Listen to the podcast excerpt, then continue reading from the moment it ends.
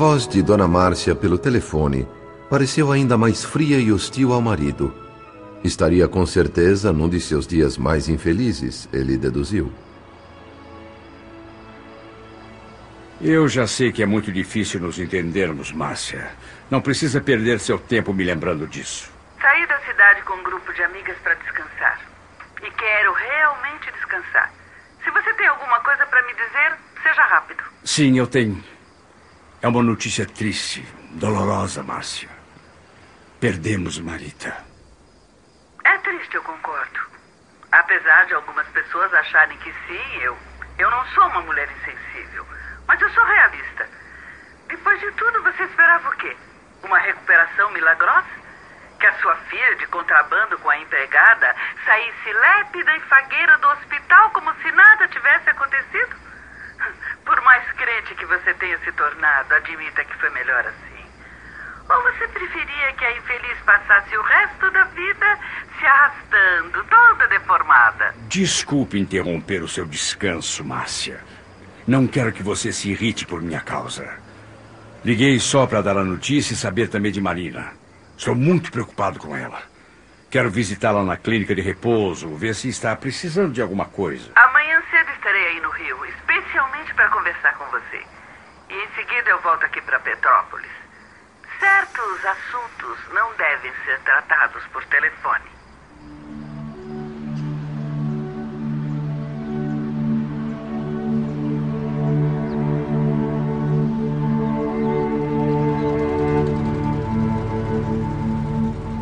O carro de Dona Márcia parou diante do prédio logo às primeiras horas da manhã seguinte. Elegante, sorridente e feliz, parecia a senhora Nogueira uma viajante recém-chegada de férias no exterior, cheia de novidades para contar. O penteado excêntrico harmonizava-se com a maquiagem, que por sua vez combinava com o vestido em tons de rosa. O salto alto a fazia caminhar com a esbelteza de uma cegonha jovem e descuidada em campo livre. Uma flor, cujas cores e os perfumes podiam esconder dos transeuntes, mas não de mim, as larvas vorazes que sua podridão íntima nutria. Seguida de perto por pequena corte de vampirizadores desencarnados, passos decididos levaram a esposa de Cláudio ao apartamento do Flamengo. Aparência tão festiva causou um susto no marido logo que ela entrou. O alegado cansaço, o que teria sido feito dele, pensou. Além do mais, passava a família por uma provação difícil, com a morte de uma filha e a doença da outra. Como entender comportamento assim tão leviano por parte da mulher? Gilberto falara em certas coisas e Dona Márcia em certos assuntos na véspera. Apreensivo, perguntava se o pai de Marina que surpresas ainda estariam reservadas a ele. Sentou-se a dona da casa num movimento gracioso, juvenil. Dentro do possível, eu gostaria que você me tratasse com alguma civilidade. Somos adultos, inteligentes, e não precisamos nos agredir. Entendido? Bem, então vamos ao que interessa. Os motivos que levaram nossa filha a ficar doente eu desconheço. E não vejo nisso nenhuma importância. Me preocupo, sim, é com a recuperação dela. Está sendo assistida por um dos melhores psiquiatras do Rio, numa clínica de altíssimo nível. O senhor Nemésio Torres está pagando o tratamento e não estabeleceu limites para os gastos. Propôs, inclusive, a transferência de Marina para um sanatório especializado em São Paulo, onde ela ficaria por alguns meses. Meses? É tão grave assim? Um patrão agradecido e generoso querendo garantir a recuperação de uma funcionária exemplar. A propósito, Cláudio, eu lamento não ter conhecido antes a nobreza a grandeza de alma desse homem. Hum, concordo com você. Sendo assim, tão bem assistida, nossa filha poderá se recuperar mais depressa. E admito que a ajuda financeira do Sr. Torres é bem-vinda neste momento. As despesas com Marita realmente esgotaram minhas reservas. O que é, no mínimo, estranho. Controlado, tão cheio de limitações quanto a despesas. Isso como você sempre foi. Enfim, o que está feito, está feito. Resolva agora o que vem pela frente. Márcia, existe um abismo entre nós dois. E a culpa é toda minha. Eu tenho consciência disso. Assumo a responsabilidade pelo fracasso do nosso casamento. Durante todos esses anos eu fui cego, inconsequente. Não percebi o quanto é importante o verdadeiro amor, o quanto é maravilhosa a família. Joguei fora minha dignidade e com ela tantas oportunidades de ser realmente feliz. Mas nesses últimos dias eu descobri que nem tudo está perdido. A divina providência renova nossas esperanças, mostra saídas, ensina que o abandono completo não existe, que sempre há um recomeço, um renascer para qualquer filho de Deus na terra, por pior que ele tenha sido como ser humano. É exatamente a minha situação. Uma barreira de luz me separa do passado hoje. Um poder imenso, conhecido como fé, me transformou completamente. Nada mais quero senão a bênção do lar. Uma existência nova de paz, lealdade e harmonia em família. A promessa de uma conduta respeitável. Uma reconstrução de vida com todo o amor que eu tenho por você, Márcia. Vamos recomeçar tudo isso juntos. Vamos, minha querida. só que me faltava. Como diz o velho ditado, o diabo, depois de velho, se fez ermitão. Ah, eu logo vi aquele jeito adocicado de falar comigo e com Nemésio no hospital. Desculpe o riso, mas é inacreditável. Ou você foi hipnotizado por alguém que nesta altura deve estar se divertindo, ou perdeu por completo o que ainda lhe restava de juízo. Quanta asneira! O chão é o único lugar que temos para nos arrastar. Convença-se disso, meu caro. Eu não penso assim, Márcia. Pense como quiser. E mesmo que fosse verdade tudo isso que você diz, a sua promoção a santo teria chegado tarde demais, meu querido. Eu vim de Petrópolis aqui só para lhe dizer que a farsa entre nós acabou. Faça a sua vida, que eu vou cuidar da minha. Meus dias de pássaro indefeso nesta gaiola terminaram. Tenho direito ao meu próprio ninho. E vou embora sem nenhum peso na consciência. Uma mulher como eu não deve fazer nenhuma falta a um marido que, na velhice, perdeu de vez a compostura e resolveu se efeminar choramingando pelos cantos. Ah, oh, deprimente esse espetáculo de fraqueza e covardia. Eu só não corro atrás do desquite agora mesmo porque primeiro eu quero ver minha filha curada. E chega de tantas explicações. Eu não aguento ficar um minuto mais nesse lugar pestilento.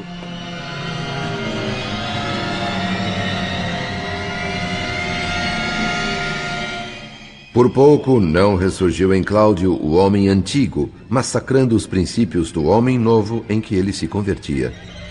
Os olhos faiscantes de ódio da mulher acrescentaram um efeito ainda mais devastador àquela enxurrada de agressões verbais. Foi necessário um paciente esforço do marido para sufocar a vontade irresistível de espancar aquela criatura vazia de escrúpulos. Ideias conflitantes embaralhavam-se na mente do Sr. Nogueira, produzindo em mim, como observador interessado, uma expectativa nervosa. Como aguentar tantos insultos? A nova doutrina me faz abrir mão da dignidade? Tenho aprendido sobre compreensão e benevolência, mas isso necessariamente exclui a autoestima. Não me sinto capaz de receber tanta injúria sem me revoltar. Mas que tipo de reação eu tenho para oferecer? Esbravejar? Revidar com pancadas? Ah, senhor. Faz com que eu consiga manter o senso de responsabilidade. Que antes de erguer minha mão para agredir, eu possa erguê-la num gesto de perdão, como fez minha filhinha em relação a mim. O semeador colhendo os espinhos que plantou pelo caminho. Uma filha morta, outra quase louca e uma esposa obsessa. Cláudio e Márcia, dois náufragos na viagem do mundo. Única diferença entre eles era o fato de que o marido aceitara refúgio no salva-vidas da fé, enquanto a mulher optara por mergulhar no desconhecido. Vociferando, colérica, a senhora Nogueira disse tudo o que quis e rematou a tempestuosa visita, estrondando a porta atrás dos próprios passos. O recado de Deus no Evangelho não deixava dúvidas. A cada um segundo as suas obras. Chorar e se arrepender amargamente foi tudo o que Cláudio Nogueira pôde fazer durante algumas horas. Buscou em seguida as palavras reconfortantes do velho Salomão em Copacabana, pedindo-lhe que orasse por ele e pela filha obsidiada. Encarregado pelo irmão Félix de assistir esse homem atormentado, ajudá-lo em tudo o que me fosse possível, segui o Sr. Nogueira até a clínica onde Marina estava sendo tratada. Sob forte depressão, magra e desfigurada, a jovem foi trazida à sua presença no recinto para visitas. Também abracei-a comovido, mais ainda por notar que Moreira, antes inimigo e detrator, empenhava-se agora em sincero esforço de ajudá-la na recuperação.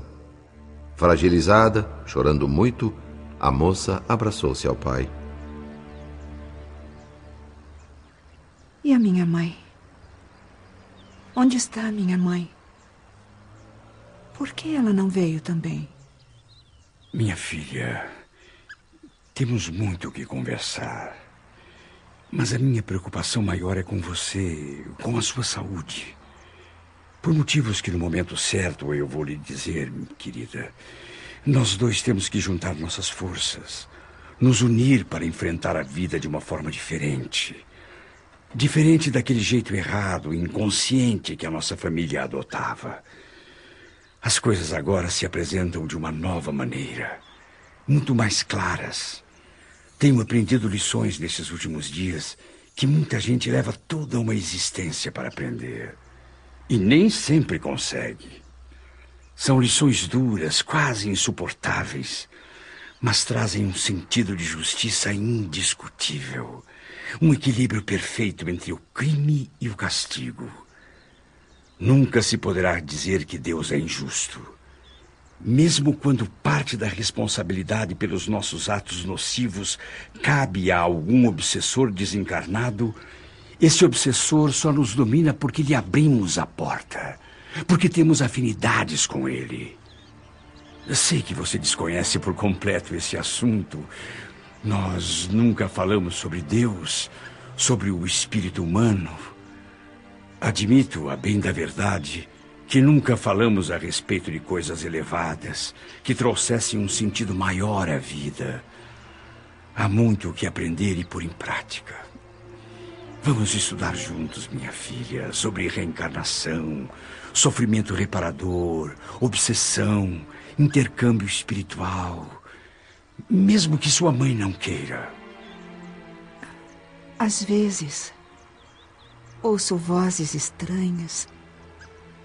Vejo vultos que os outros não veem. Qual é a explicação para isso, pai? Meu conhecimento é pouco ainda, minha filha. Nada mais sou do que um iniciante. Mas vamos ler muito conversar com pessoas que nos possam esclarecer quanto a esses fenômenos do mundo espiritual. Prefiro que você me diga agora como se sente. O que a preocupa? Como está indo o seu tratamento? Ah, o senhor está tão diferente. Não parece aquele pai que eu tive. Ou melhor, que você não teve. Se o senhor vai compreender, ou me condenar, eu não sei. Também não sei explicar certas coisas que andei fazendo. Deve ter sido puro capricho.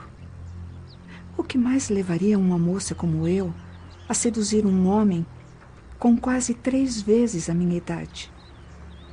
Cheguei a pensar que poderia ser o dinheiro dele, a vida confortável e feliz que me oferecia, mas concluí que não. A minha vaidade é que prevaleceu. Muito mais do que a atração por ele, eu sentia vontade de impressioná-lo. Uma situação que no começo me divertia, mas depois foi se tornando assustadora. De meu escravo, por assim dizer, ele passou a escravizador. Uma noite me fez beber até ficar completamente embriagada. Acordei na manhã seguinte numa casa rústica em São Conrado. E lá ele declarou estar apaixonado por mim e pediu que eu cuidasse da esposa enferma. Assim que ela morresse, ele se casaria comigo. Acreditei na promessa e fui mantendo a relação amorosa com o Sr. Torres. Nessa altura, já como amante dele. Foi quando Gilberto apareceu e tumultuou a minha vida. Por mais que eu tentasse, eu não conseguia me controlar. Estava diante do homem dos meus sonhos. Tão alucinada eu fiquei por aquele moço que faria qualquer coisa para conquistá-lo. E numa noite de farra, fiz o mesmo que o pai dele fizera comigo.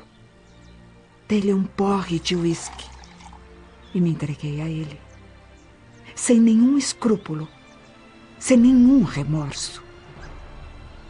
Dali por diante, tudo o que eu precisava era de habilidade bastante para me dividir entre pai e filho sem que um soubesse do outro. Mas não era tão simples. A indiferença que eu sentia pelo velho começou a se transformar em aversão Aí Dona Beatriz morreu e os acontecimentos se precipitaram. O senhor Torres decidido a se casar comigo e eu loucamente apaixonada pelo filho dele. Pasmo pela crueza do depoimento, Cláudio teve a impressão de que conversava com a filha pela primeira vez na vida. Machucado ainda pelo conflito com Dona Márcia, não sabia dizer que feridas lhe doíam mais. Se aquelas causadas pela insensibilidade da esposa ou as produzidas pelos delírios de Marina.